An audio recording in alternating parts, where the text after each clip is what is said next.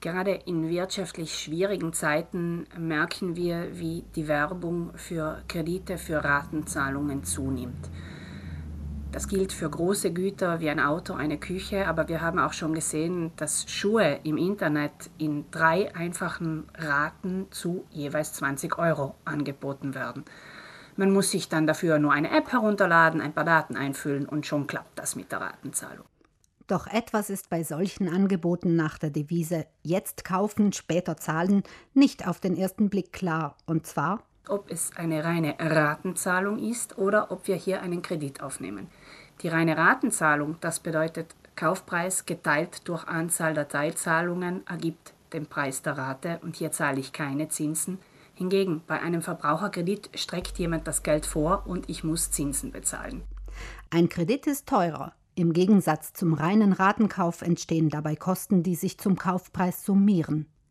Nimmt jemand bei einem Kauf auf Raten einen Kredit auf, dann braucht es dafür einen eigenständigen Vertrag, der mit dem Kaufvertrag zusammenhängt. Er kann physisch auf einem anderen Dokument oder auf demselben Dokument ausformuliert sein, aber der Vertrag ist eigenständig.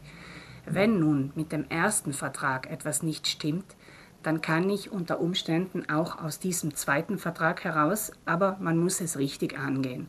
In einem solchen Fall empfehlen wir, holen Sie sich professionellen Rat, holen Sie sich Informationen, damit man dann nichts falsch macht und nicht riskiert, die Raten weiter zu bezahlen, obwohl die Ware nicht geliefert wurde. Bevor Sie für einen Ratenkauf einen Kredit aufnehmen, sollten Sie auf jeden Fall die Frage klären, wie viel er kostet. Es gibt zwei Kürzel, die man sich merken sollte. Das eine ist TAN und das andere ist TAEG. Der TAN, das ist der jährliche Nominalzinssatz. Er sagt, mit welchem Prozentsatz die Zinsen berechnet werden. Der TAEG ist der jährliche Globalzinssatz. Er sagt mir, wie viel dieser Kredit kostet. Beim Kredite vergleichen stütze ich mich immer auf den TAEG, denn das ist einfach der Kostenfaktor. Er sagt in einer Zahl alles über den Kredit aus.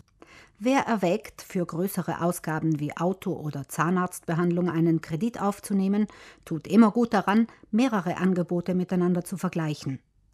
Wer bisher nur mit dem Gedanken gespielt hat, aber noch nichts Konkretes unternommen hat, für den hat Gunde Bauhofer einen praktischen Tipp. Versuchen Sie eine Probezeit. Legen Sie monatlich das Geld, das die zukünftige Rate betragen würde, zur Seite und schauen Sie, ob der Familienhaushalt das wirklich gut aushält. Wenn Sie merken, ja, das klappt, diese Zahlungsverpflichtung, der kann ich nachkommen, dann können Sie den Kreditvertrag abschließen und Sie haben den großen Vorteil, dass die gesparten Monate die Anzahlung vergrößern. Wenn Sie generell einen besseren Überblick Ihrer Zahlungsströme haben möchten, ist das gute alte Haushaltsbuch ein probates Mittel. Im digitalen Zeitalter natürlich auch online und anonym verfügbar sowie als App für Smartphone.